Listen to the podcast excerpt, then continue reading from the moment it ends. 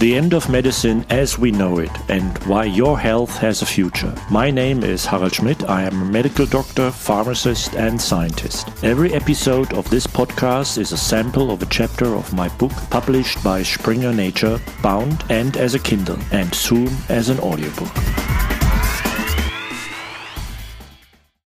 Chapter 6 False Incentives no two countries are alike when it comes to organizing and delivering healthcare for their people.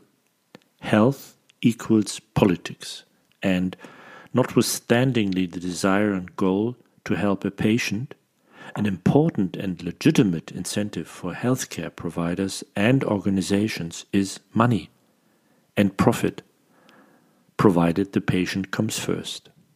So it is worth looking at the political and financial incentives in different healthcare systems.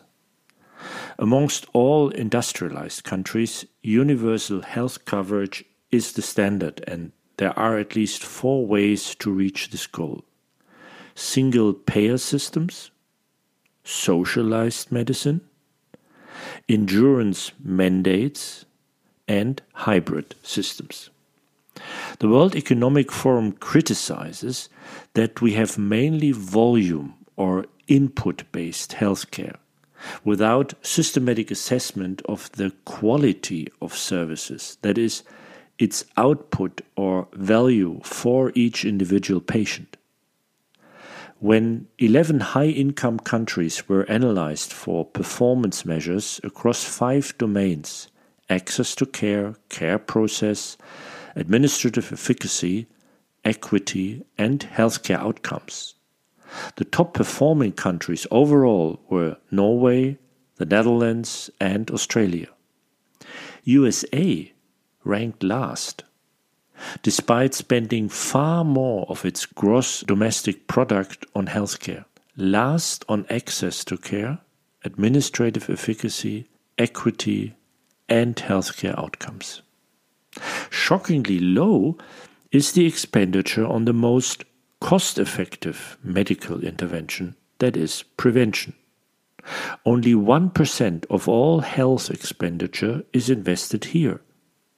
It could not be clearer that the incentives lie predominantly in the care of diseases rather than in the preservation of health, and that we have a disease system but not a health care system.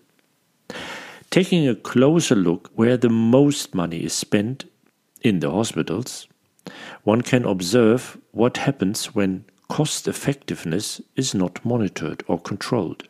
Germany, for example, has a gigantic overcapacity in hospitals, ranks number one in the frequency of x rays and back, knee, hip, and shoulder surgeries and heart catheters. The resulting overcapacity in intensive care beds turned out to be Germany's advantage in the COVID 19 pandemic. Since hospitals were paid according to cases and no longer according to beds, a strategy for revenue optimization emerged, namely to increase the severity per case, primarily by increasing the number of predictable and expensive operations.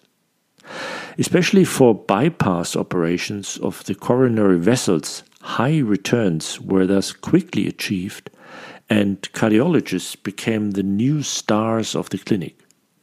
45% of cardiac catheterizations in patients with stable coronary heart disease covered by statutory health insurance did not follow guidelines in Germany. After cardiology, shoulder, hip, knee, and back complaints were discovered by the clinic optimizers. With these orthopedic and neurological complaints, respectively, your therapy depends a lot on whom you consult a surgeon, an internist, or a physiotherapist. So you can either end up on the operation table, take painkillers permanently, or do a regular or do regular gymnastics. The most common cause of hip problems is wear and tear, osteoarthritis. In at least half of the cases operated on, the affected leg was normally mobile, just with pain, Here, the causes can be muscular problems, for example, muscle weakness, tension, and fascia hardening due to lack of movement and a lot of sitting. And perhaps it is also due to being overweight that the joints are slowly giving up. Who would constantly overload their beautiful car with concrete blocks until the axles and steering are finally gone? Probably nobody. So Instead of surgery, lifestyle changes, weight loss, regular stretching and coordination exercises, and muscle building and strengthening would have helped just as much, if not better. Disc surgeries are also increasing rapidly. Occasional back pain can become chronic, affecting one third of all 18 to 59 year olds. When a team of experts, including physiotherapists, pain specialists, and psychotherapists, look at the x rays and findings for a second opinion before surgery, 85% of surgery recommendations are rejected, and alternatives to surgery, such as physiotherapy or pain management, are recommended. So, patients are clearly receiving medically unnecessary operations. This is simply because operations and inpatients admissions are more lucrative for hospitals than treating patients as outpatients and sending them home. Surgeons are put under pressure by their clinics via bonus and malus regulations to sell operations, to fill existing operation capacities, or are seduced by attractive bonuses and personal monetary interests to operate more frequently. Passive consumption of more and more medical services, therefore, does not necessarily always mean an improvement, but often even a deterioration of you as a patient.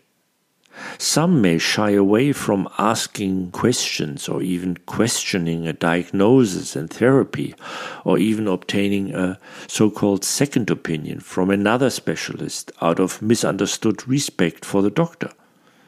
It is highly recommended to seek a second opinion before any elective surgery. And the USA, the only industrialized country in the world that does not have universal health coverage for all citizens, has some of the best doctors and hospitals in the world for those who can afford them.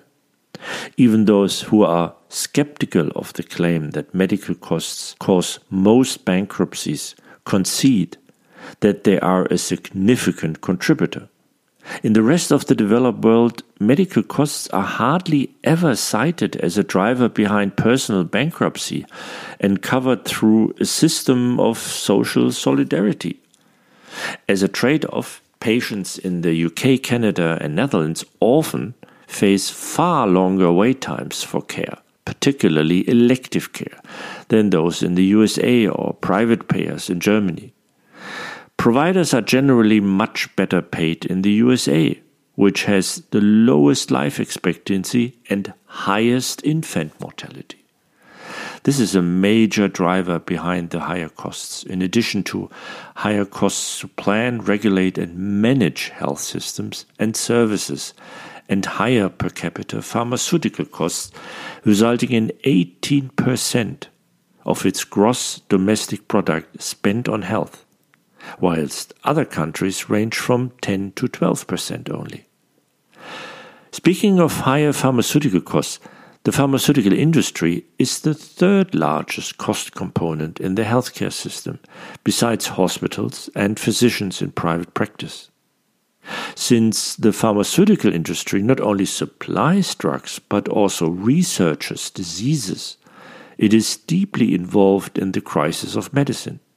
Therefore, this is worth a chapter of its own, especially since the end is coming, as well for the pharmaceutical industry as we know it.